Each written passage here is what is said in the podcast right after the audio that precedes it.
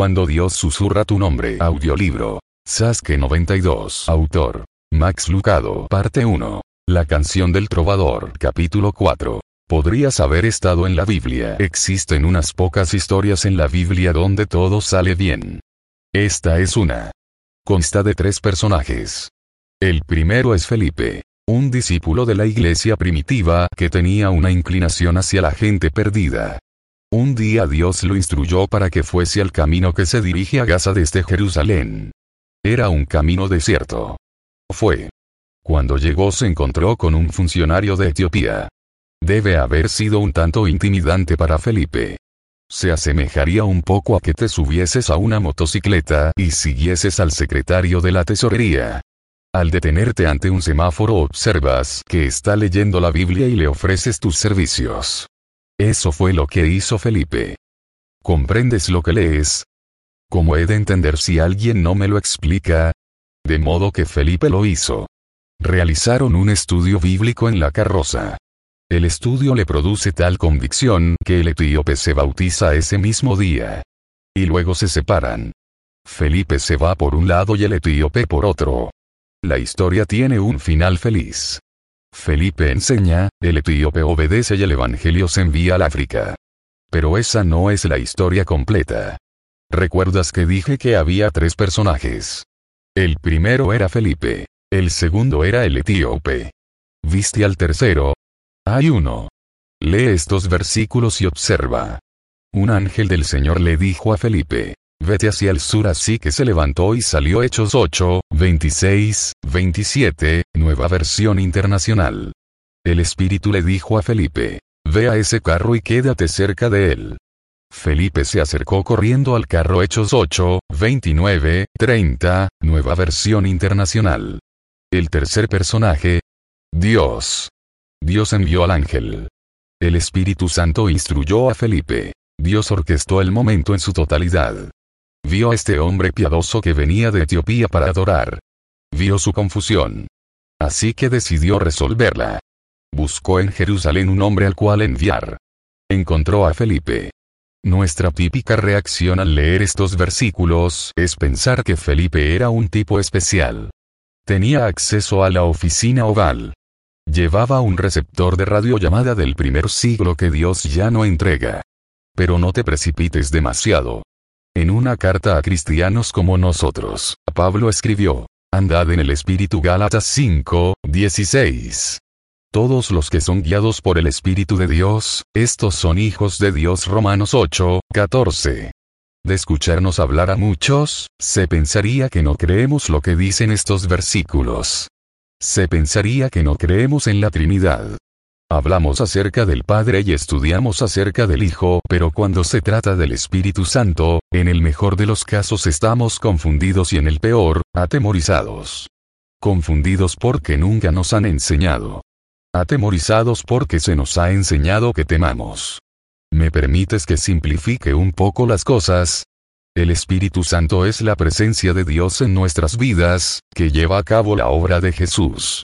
El Espíritu Santo nos ayuda en tres sentidos hacia adentro, al concedernos los frutos del Espíritu, Gálatas 5, 22, 24, hacia arriba, al interceder por nosotros, Romanos 8, 26, y hacia afuera, al derramar el amor de Dios en nuestros corazones, Romanos 5, 5.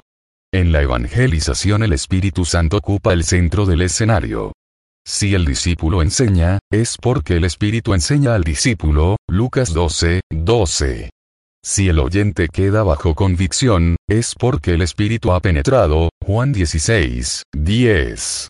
Si el oyente se convierte, es por el poder transformador del Espíritu, Romanos 8, 11. Si el creyente nuevo madura, es porque el Espíritu hace que sea competente, 2 Corintios 3, 6. En ti obra el mismo Espíritu que obró en Felipe. Algunos no me creen. Siguen siendo cautelosos. Puedo escuchar cómo murmuran entre dientes al leer. Felipe tenía algo que no tengo. Nunca he escuchado la voz de un ángel. A lo cual respondo, ¿cómo sabéis que Felipe sí? Suponemos que así sucedió. Nos han enseñado que así fue.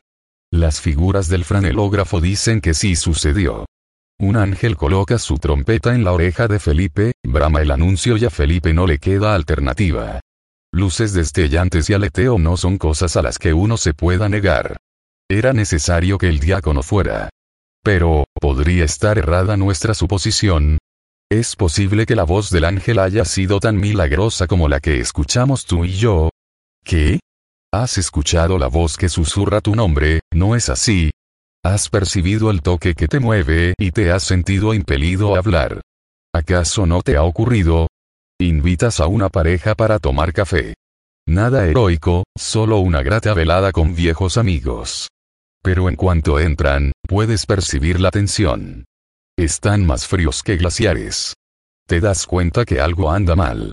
Típicamente no eres de los inquisitivos, pero sientes una inquietud que rehúsa permanecer en silencio. De modo que preguntas. Te encuentras en una reunión de negocios donde a uno de tus compañeros recriminan con mucha dureza. Todos los demás piensan. Me alegro que ese no haya sido yo. Punto, pero el Espíritu Santo te conduce a pensar. Qué difícil debe resultar esto. Punto, así que, después de la reunión te acercas al empleado y le expresas tu interés. Te llama la atención el hombre que se encuentra del lado opuesto del auditorio de la iglesia. Se ve un tanto fuera de lugar, a causa de su ropa extraña y aspecto general. Te enteras que es de África y se encuentra en la ciudad por asuntos de negocios. El siguiente domingo regresa. Y el tercer domingo está allí. Te presentas. Te cuenta de lo fascinado que está por la fe y de cómo desea aprender más.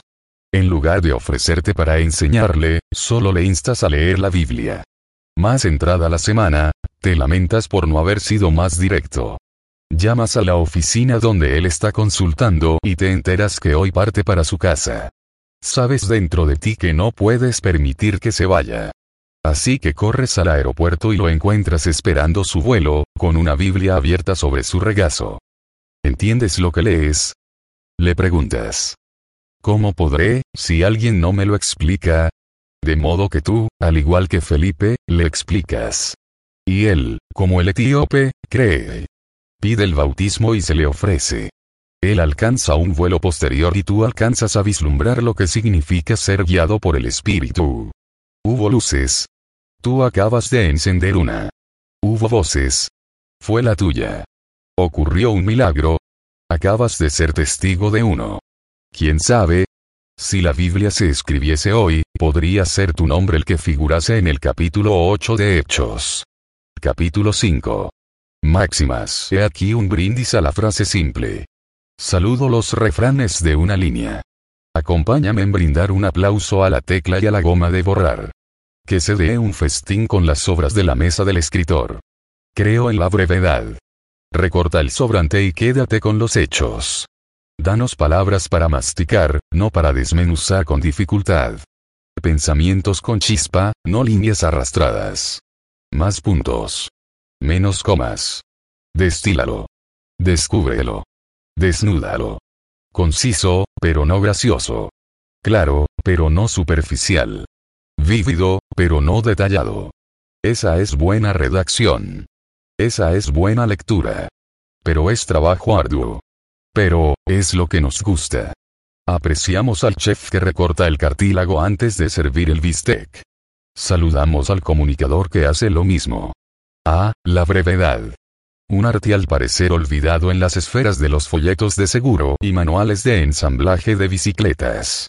Aprendemos la brevedad mediante Jesús. Su sermón más importante puede leerse en 8 minutos, Mateo 5, 7. Su historia más conocida puede leerse en 90 segundos, Lucas 15, 11, 32. Hizo un resumen de la oración en cinco frases, Mateo 6, 9, 13. Acalló acusadores con un desafío, Juan 8, 7. Rescató a un alma con una oración, Lucas 23, 43 hizo un resumen de la ley en tres versículos, Marcos 12, 29, 31, y redujo todas sus enseñanzas a un mandato, Juan 15, 12. Declaró su objetivo y se fue a casa. Nosotros los predicadores haríamos bien en imitarlo. ¿Qué dice ese antiguo refrán? Nuestro orador de hoy no precisa presentación, pero le vendría muy bien una conclusión. Creo en la brevedad. Creo que tú, el lector, me confías tu valor más apreciado, tu tiempo. No debiera tomarme más de lo que me corresponde. Por eso, me encanta la oración corta. Se trata de casa mayor. Oculta en la selva de construcción circular y cañones de seis sílabas. Al escribir, caso. Y cuando la encuentro, disparo. Luego saco a rastras el tesoro de entre los árboles y me maravillo. No todas mis presas llegan a formar parte de mis capítulos. Entonces, ¿qué les sucede? Las guardo. Pero no puedo conservarlas para mí solo. Así que, ¿me permites que te invite a mirar mis trofeos? Lo que sigue son recortes de este libro y de otro par de libros. Conserva los que te gusten. Perdona los que no. Compártelos cuando puedas. Pero si lo haces, que sea breve. Ora siempre. De ser necesario, usa palabras. Sacrilegio es sentir culpa por los pecados perdonados. Dios olvida el pasado. Imítalo. Por la avaricia a menudo me he lamentado. Por la generosidad nunca. Nunca te pierdas la oportunidad de leer una historia a un niño. Persigue el perdón, no la inocencia. Sé doblemente amable con las personas que te traen la comida o estacionan tu automóvil. Al comprar un obsequio para tu esposa, lo práctico puede resultar más caro que lo extravagante. No le pidas a Dios que haga lo que tú quieras. Pídele que haga lo que sea correcto. No fueron los clavos los que fijaron a Dios a una cruz. Fue amor. Te darás por vencido con respecto a ti antes de que lo haga Dios. Reconoce la respuesta a la oración cuando la veas y no te des por vencido cuando no. La adulación es deshonestidad elegante. El corazón correcto con el credo errado es mejor que el credo correcto con el corazón errado. Tratamos a otros del modo que percibimos que nos trata Dios. A veces lo más piadoso que podemos hacer es tomarnos un día de descanso. La fe en el futuro engendra poder en el presente. Nadie es inútil para Dios. Nadie. El conflicto es inevitable, pero el combate es opcional.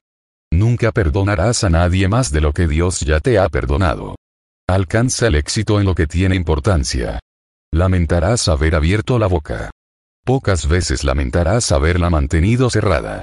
Ver el pecado sin la gracia produce desesperanza. Ver la gracia sin el pecado produce arrogancia. Verlos juntos produce conversión. La fe es la firmeza del alma que le aporta osadía a los sueños. Dios no tiene reloj. Nunca subestimes un gesto de afecto. Cuando Jesús se fue al hogar, dejó abierta la puerta de entrada. Y para resumir todo, en cuanto puedas, salda tus deudas. Mientras puedas, brinda el beneficio de la duda. Tanto como puedas, agradece. Él ya nos ha dado más de lo que nos merecemos. Capítulo 6. Las tarjetas navideñas de Dios. Estoy vigilando mi buzón. No suelo pasar tiempo observándolo, pero hoy lo hago. No quiero que se caiga. Unos pocos días atrás eso no me preocupaba, pero eso fue antes de que una cuadrilla de construcción comenzase a despejar el lote del otro lado de la calle. Y eso fue antes de que un conductor de camión de grava se olvidase de prestar atención a su espejo retrovisor. ¡Pum! Así que hoy nuestro buzón vuelve a estar en posición vertical, apuntalado por tres vigas en tres de sus costados. No demasiado atractivo, pero funcional. Son extrañas las ideas que a uno le cruzan mientras le echa un vistazo al receptáculo postal.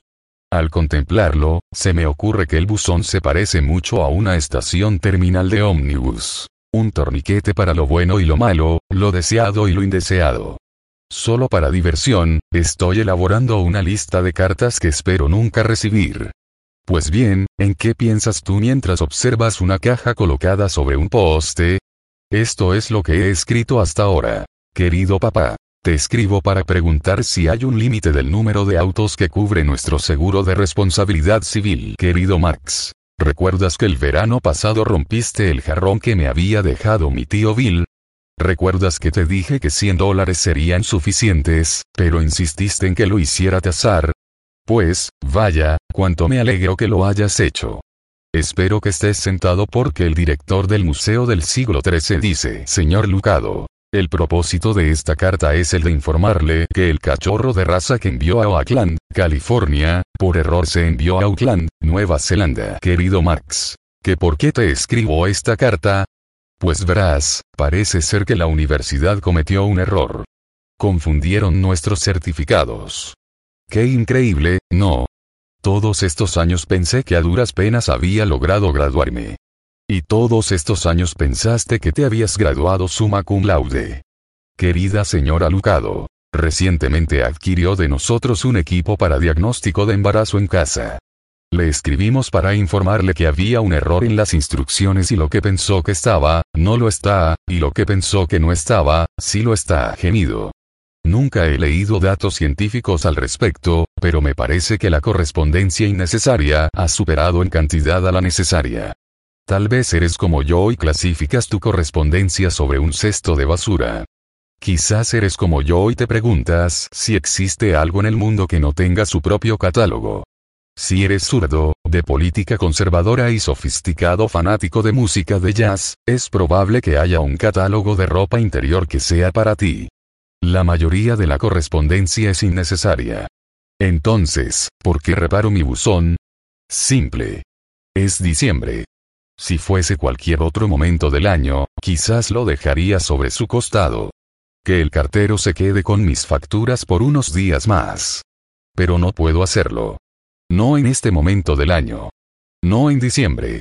No la semana antes de Navidad. Esta es la semana en la que la correspondencia es divertida. Es la semana de sobres rojos, sellos verdes y estampas de árboles de Navidad. Esta es la semana en que tu antiguo compañero de cuarto que se casó con Acel y se mudó a Phoenix te escribe para contarte que su cuarto hijo está en camino. Esta es la semana de las cartas circulares escritas en el anverso y el reverso, donde se describen el Gran Cañón del Colorado, graduaciones y cirugías de vesícula. Esta es la semana de envíos por expreso de nueces y cakes de frutas envasadas y de carteros frenéticos. Agrégale a eso un regalo de la tía Sofía, un calendario de tu agente de seguros, y tendrás motivo suficiente para recorrer silbando el trayecto hasta tu buzón. Así que, tanto para mí como para el cartero, apúntale el buzón. Solo un escroje, el avaro de canción de Navidad de Dickens, no desea una tarjeta navideña. Capítulo 7. Detrás de la cortina de baño tendré que instalar una computadora en mi ducha. Es allí donde se me ocurren las mejores ideas. Hoy se me ocurrió una fantástica. Estaba reflexionando acerca de una conversación reciente que tuve con un hermano cristiano desencantado. Estaba molesto conmigo. Tan molesto que estaba considerando rechazar la invitación que me envió con el fin de que hablase a su grupo. Parece que había escuchado que era bastante franco en cuanto a las personas con las que tengo comunión. Había leído las palabras que escribí. Si Dios dice que una persona es su hijo, no debiera llamarlo hermano mío. Y, si Dios acepta a otros con sus errores y malas interpretaciones, no debiéramos hacerlo nosotros. Estas frases aparecieron en Adrian Ward que Pinalive un sueño que vale la pena mantener vigente, Wineskins Magazine, enero-febrero 1993, pp. 16, 20. No le agradó eso. Se está excediendo, me dijo. Las cercas son necesarias, me explicó. Las escrituras son claras acerca de tales asuntos. Me leyó unas pocas y luego me instó a ser cuidadoso al decidir a quién concedo gracia. Yo no la concedo, le aseguré, solo descubro donde Dios ya lo ha hecho. No pareció quedar satisfecho. Le ofrecí echar atrás el compromiso, el descanso habría sido agradable, pero él se ablandó y me dijo que fuera después de todo. Allí es donde iré hoy. Es por eso que pensaba en él en la ducha. Y es por eso que necesito una computadora a prueba de agua. Se me ocurrió un gran pensamiento. Una de esas revelaciones que me hacen decir, ¿por qué no se me ocurrió decirle eso? Ojalá lo vea hoy. Si el tema vuelve a surgir, se lo diré. Pero por si acaso no ocurriese, te lo diré a ti. Es demasiado bueno para desperdiciar. Solo una oración. Nunca me ha sorprendido el juicio de Dios, pero aún me deja pasmado su gracia. El juicio de Dios nunca ha sido un problema para mí. Es más, siempre me ha parecido correcto. Relámpagos sobre Sodoma. Fuego sobre Gomorra. Así se hace, Dios. Egipcios tragados por el mar rojo. ¿Se lo merecían 40 años para ablandar las duras cervices de los israelitas?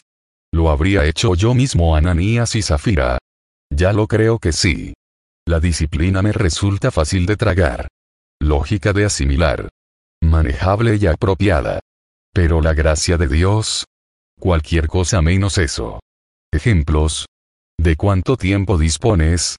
David el salmista se convierte en David el fisgón, pero por gracia de Dios vuelve a ser David el salmista. Pedro negó a Cristo antes de predicar a Cristo. Saqueo, el ladrón. La parte más limpia de su vida era el dinero que había lavado. Pero aún así Jesús disponía de tiempo para él. Relato tras relato. Oración tras oración. Sorpresa tras sorpresa. Pareciera que Dios más bien busca la manera de lograr que lleguemos al hogar en lugar de buscar formas que impidan nuestra entrada. Te desafío a encontrar un alma que se acercó a Dios buscando gracia y no la encontró. Rastrea en las páginas. Lee las historias. Imagina los encuentros.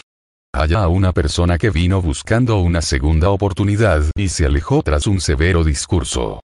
Te desafío. Busca. No lo hallarás. Encontrarás una oveja que se ha alejado al otro lado del arroyo. Está perdida. Lo sabe. Está trabada y avergonzada. ¿Qué dirán las otras ovejas? ¿Qué dirá el pastor? Encontrarás un pastor que la encuentra a ella. Ay, ay, ay. Agáchate. Cúbrete los ojos con las pezuñas. El cinturón está a punto de volar punto pero el cinturón nunca se siente. Solo manos manos grandes y abiertas que se extienden por debajo de su cuerpo y levantan a la oveja, cada vez más alto hasta que está colocada sobre los hombros del pastor. Se lleva de regreso al rebaño y hacen una fiesta en su honor.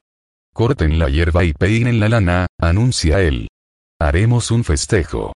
Las demás ovejas mueven sus cabezas sin poder creerlo. Del mismo modo que lo haremos nosotros. En nuestra fiesta.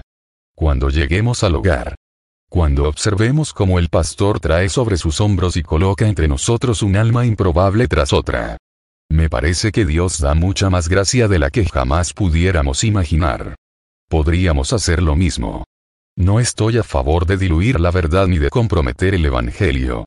Pero si un hombre de corazón puro llama Padre a Dios, ¿no puedo llamar a ese mismo hombre hermano? Si Dios no establece la perfección doctrinal como requisito para la membresía familiar, ¿debería serlo yo? Y si nunca estamos de acuerdo, ¿no sería posible que acordemos estar en desacuerdo? Si Dios puede tolerar mis errores, ¿no puedo tolerar los errores de otros? Si Dios puede hacer la vista gorda con mis errores, ¿no puedo hacer lo mismo con los errores de otros? Si Dios me permite, con mis debilidades y fallas, que lo llame Padre, no debería dar la misma gracia a otros. Una cosa es segura. Cuando arribemos al cielo, nos sorprenderemos ante algunas personas que allí veremos. Y algunos se sorprenderán cuando nos vean.